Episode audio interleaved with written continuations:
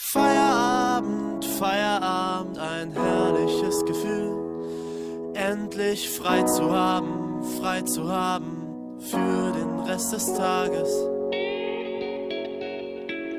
So, und herzlich willkommen zum Podcast Feierabend, einer Special-Folge. Up, up. Die Bundestagswahl. Wir haben doch bei uns Christian, zumindest in der Beschreibung steht drinne, gewerkschaftlich aktiv, ein bisschen privat und etwas Politik. Und ich würde sagen, etwas Politik trifft sich hier gerade ganz gut. Die Bundestagswahl haben wir hinter uns und ich würde gerne mit dir eine Special-Folge, was sich nur rein um die Bundestagswahl dreht. Was hältst du davon? Kurz und knapp, also auf alle Fälle bin ich dabei. Ähm, mega großes Thema und ich glaube, das ähm, ist auch würdig, dass wir da eine kleine Sonderfolge machen. Muss auch gar nicht zu lange sein, aber ein paar Punkte haben wir auf alle Fälle in der Pipeline. Das finde ich sehr schön. Ähm, Bundeswahlergebnis. SPD 25,7. Union 24,1. Grüne 14,8. FDP 11. AfD 10. Linke 4,9. Freiwillige Wähler 2,4 und sonstige 6,2. Christian. Wahnsinn. Was, was sagt es dir? Also ich war am Sonntagabend total geflasht, weil ich das überhaupt nicht so gerechnet hätte. Ähm, das hat sich ja schon ein bisschen angedeutet, ähm, dass die SPD da auf der Überholspur gerade ist, dass die CDU durch äh, ihren Kandidaten Laschet äh, einiges an Prozentpunkten eingebüßt hat, aber dass es dann doch äh, A, knapp geworden ist, aber dann so ausgegangen ist. Ich habe tatsächlich so ein bisschen mehr damit ähm, gerechnet, die CDU ist vor der SPD. Dass es das jetzt nicht ist, ähm, macht es extrem spannend. Ich glaube auch für uns als Gewerkschaft, weil wir natürlich äh, mit der SPD äh, viel enger zusammenarbeiten an vielen politischen Themen, die wahrscheinlich jetzt auch in der ähm, Koalitionsverhandlung Thema sein werden. Oh, das hoffe ich. Da, da bin ich sehr großer Hoffnung, weil ansonsten wäre ich tatsächlich sehr enttäuscht von der SPD weil ich äh, vor allem, was in unserer arbeitsrechtliche, äh, in unserer Arbeitsrichtung ist, ist die SPD doch sehr gut dabei, auch die Grünen sehr vieles mhm. inzwischen auch von uns mit aufnehmen. Ich habe auch mitbekommen, auch da haben wir langsam entweder sehr viele Mitglieder, die bei uns hauptamtlich sind, die Grüne werden oder Parteimitglieder ja, sind, oder aber auch im ehrenamtlichen Bereich, vor allem sehr viele Junge. Ja. Dass die sagen, ja, mit der grünen, äh, mit der grünen Politik kann ich kann, kann, kann ich was mit anfangen und sich dann auch tatsächlich ähm, sich engagieren und Mitglied werden. Äh, du hast gerade so einen schönen, schönen Satz gesagt, was mich sehr überrascht hat, dass du äh, die Union äh, über der SPD erwartet hast oder gedacht hast oder die Befürchtung hattest, wie man es auch formulieren möchte. Ähm, die Union hat 8,8 Prozent eingebüßt im Vergleich zu vor vier Jahren während die SPD 5,2 dazugewonnen hat. Oder aber auch die Grünen mit 6,4 Prozent. Das heißt, die großen Gewinner, SPD, äh, Grüne und FDP, die entsprechend vom Wahlergebnis her sehr viel profitiert haben. Und ähm, ein Zitat würde ich dir gerne mal präsentieren, was vier Jahre beziehungsweise 16 Jahre her ist. Damals äh, SPD und CDU waren genauso ganz knapp und knappe Prozente war die Union über der SPD. Damals war Angela Merkel dann diejenige, die gesagt hat, ja, ich sehe einen ganz klaren Regierungsauftrag.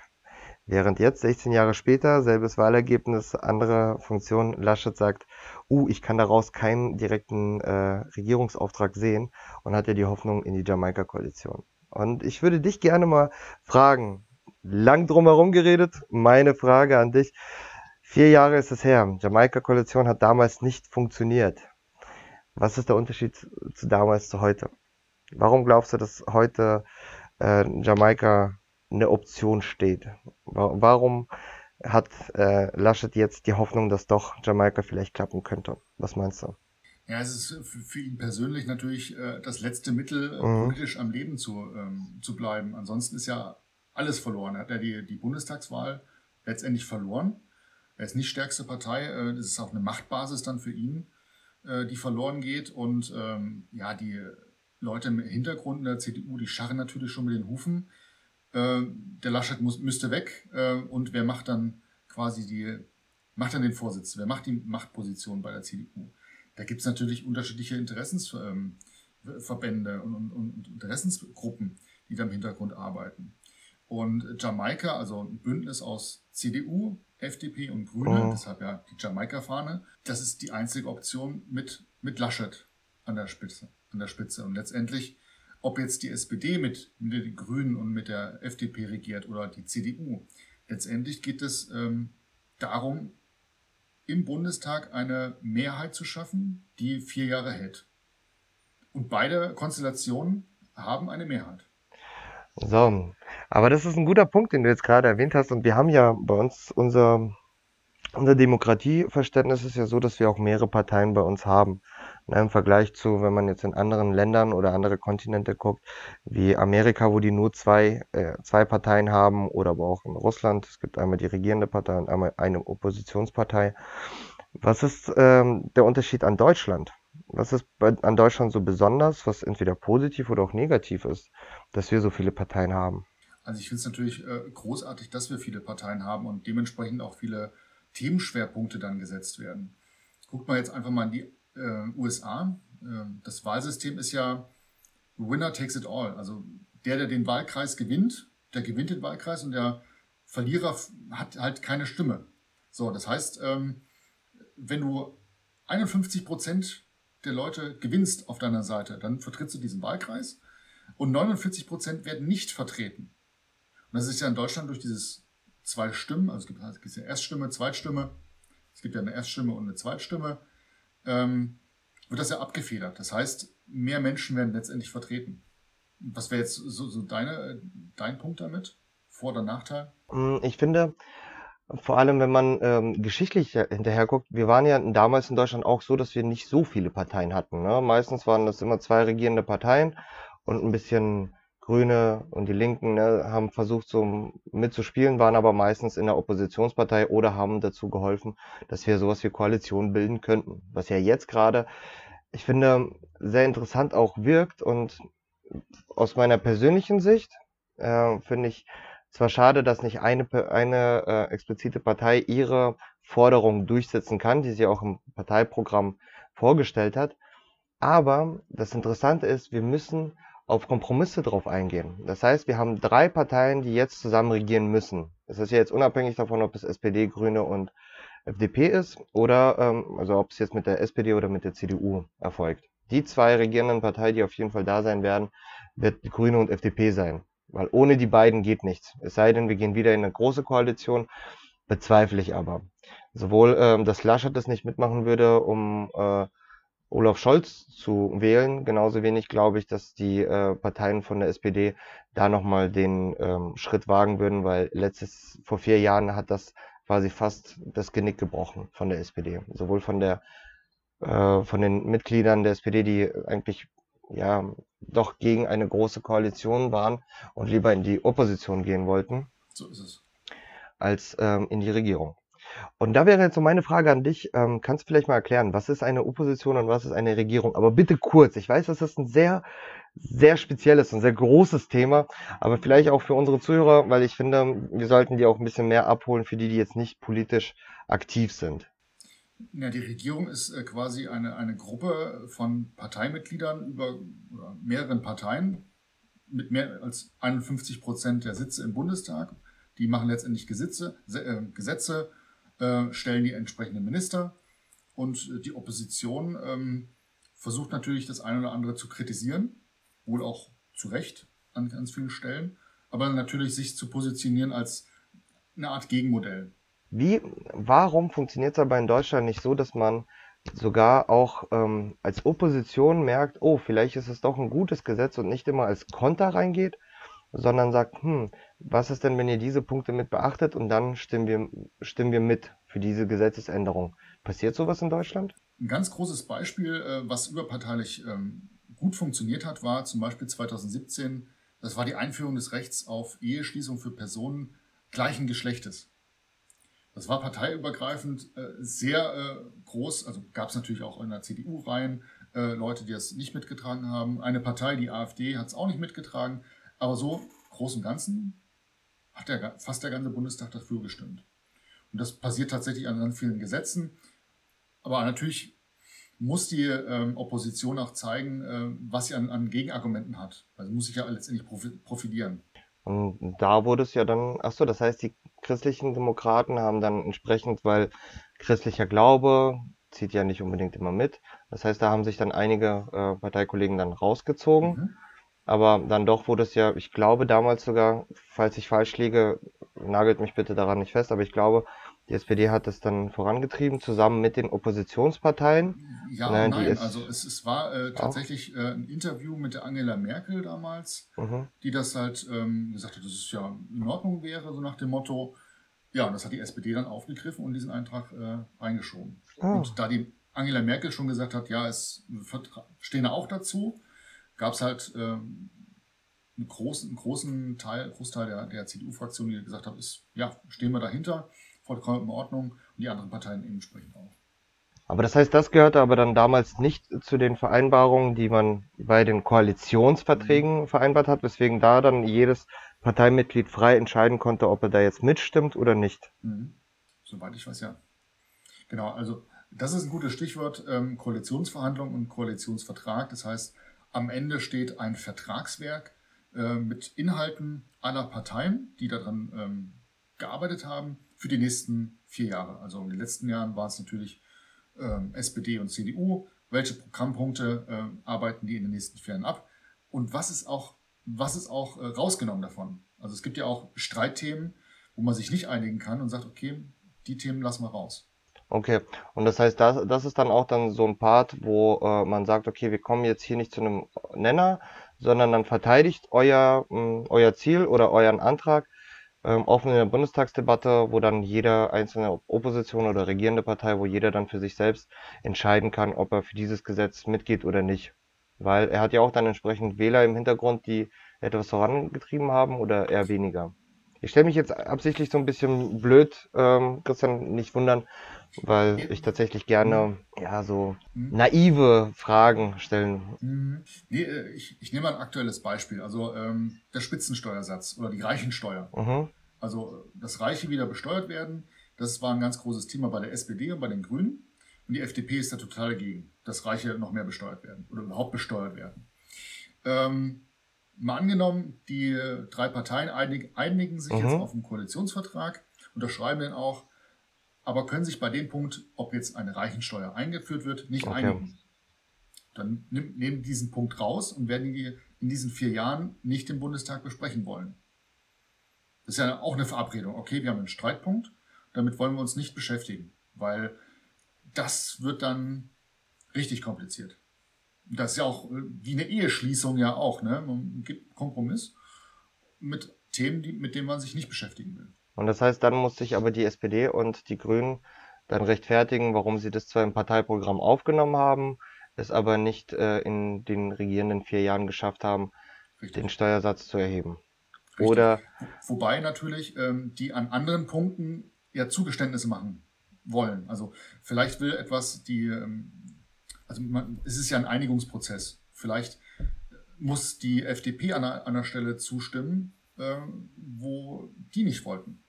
Das heißt aber auch dann sowas wie, ähm, wo die Grünen ja damit äh, sagen, dass Wirtschaft und Umweltministerium nicht mehr getrennt sein sollen, sondern dass da zusammengeführt wird, ne, dass da dann die FDP am Anfang zwar dagegen war, aber sagt, hm, ja, macht dann doch vielleicht Sinn und da dann das Zugeständnis dafür geben würden, ne? So in diesem Ziel meinst du das? Zum Beispiel. Ne? Es ist ein Geben und ein Nehmen in diesen Koalitionsverhandlungen. Und äh, ich finde es jetzt echt, echt extrem interessant, dass sich erstmal Grüne und FDP zusammenfinden und über Gemeinsamkeiten sprechen. Das ist halt auch äh, der große Fehler gewesen von vor vier Jahren. Da hat man erstmal über diese Streitpunkte gesprochen. Ja, wenn du gleich mit Streitpunkten anfängst, dann kommst du nicht zu Dingen, die man halt zusammen umsetzen kann. So, ja, ähm, gebe ich dir auch vollkommen recht. Ich finde es ich find's vor allem sehr wichtig, dass sich die Grünen und die FDP zusammensetzen, weil sie dann anschließend an die beiden Parteien, äh, SPD und CDU, rangehen können und gucken, okay, das ist jetzt das, wo, in welche Richtung wir uns bewegen wollen würden. Ne? Welche Positionen nimmt ihr mit ein und welche geht ihr mit? Mhm. Und ähm, ich glaube, die SPD ist immer noch so in dieser Position, wo sie viele äh, Punkte mit Grünen übereinstimmen.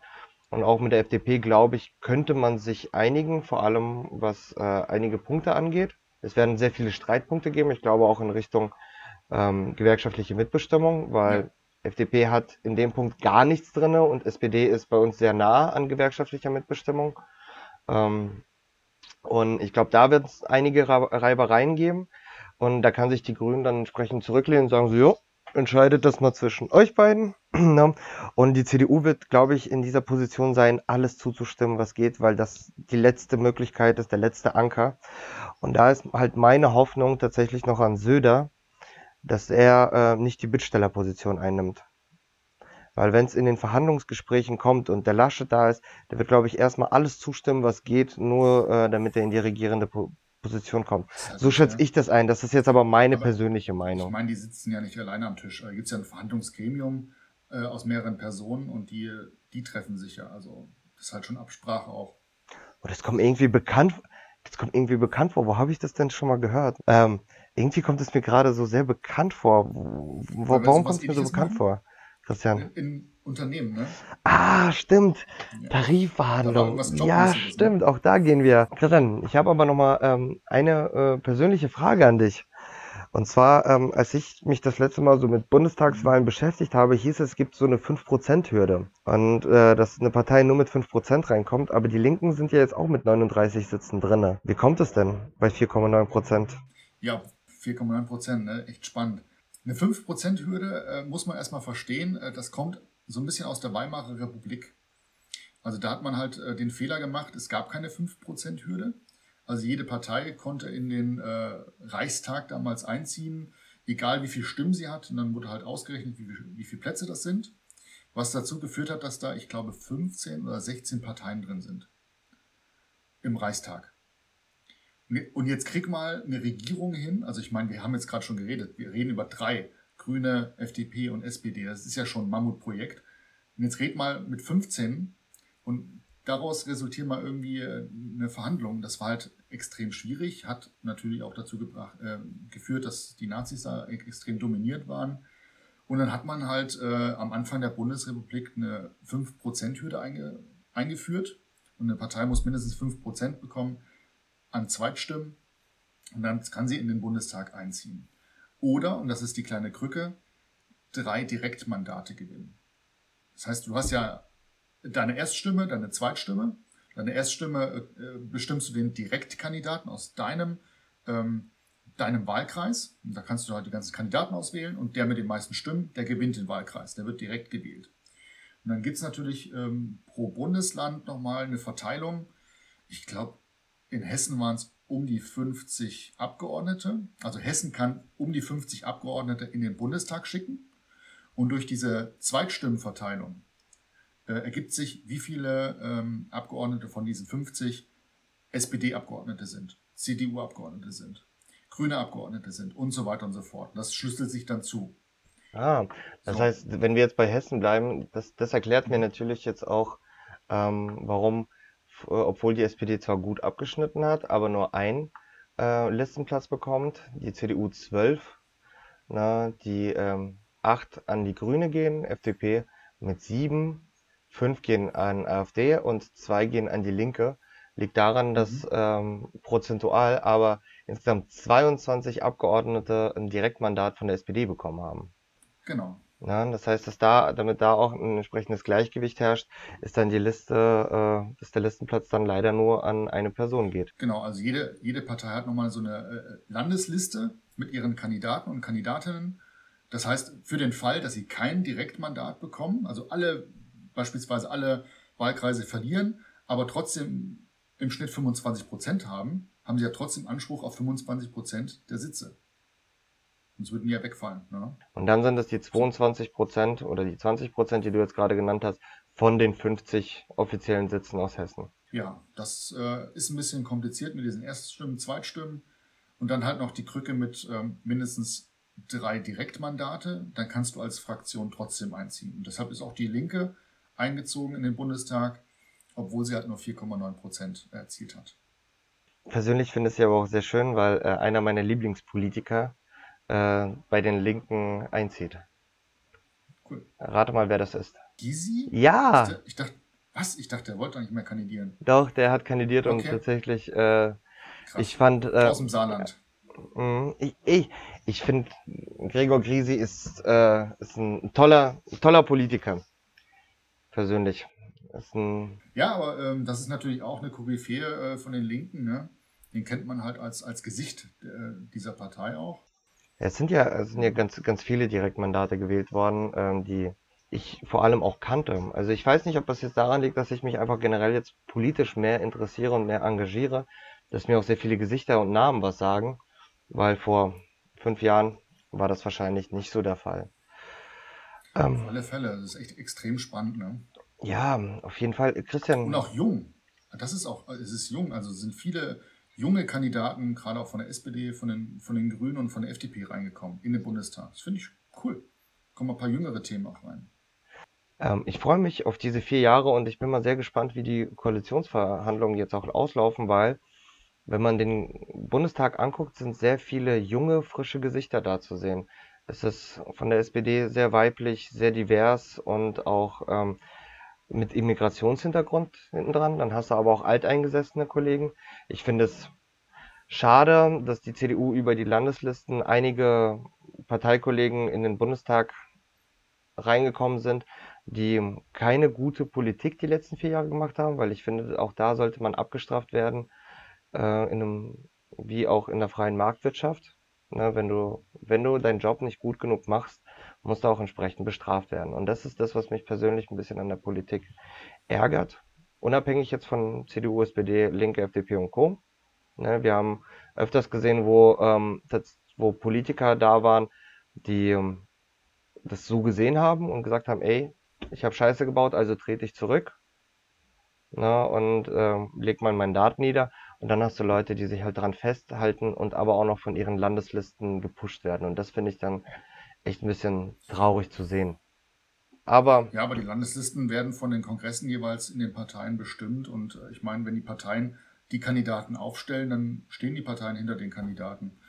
Ähm, die Wählerinnen und Wählerinnen, äh, Wählerinnen und Wähler haben halt ein anderes Signal gezeigt und das, ja. So, Christian, ich glaube, das reicht so. Das ist unsere kleine ähm, persönliche Meinung dazu. Wir hätten uns so oder so uns darüber unterhalten. Ich fand es jetzt schön, es auf dem Podcast mit aufzunehmen. Falls ihr Fragen habt, könnt ihr gerne die an uns richten über Instagram, über unsere DM. Wir würden uns freuen. Dann würden wir darauf nochmal eingehen.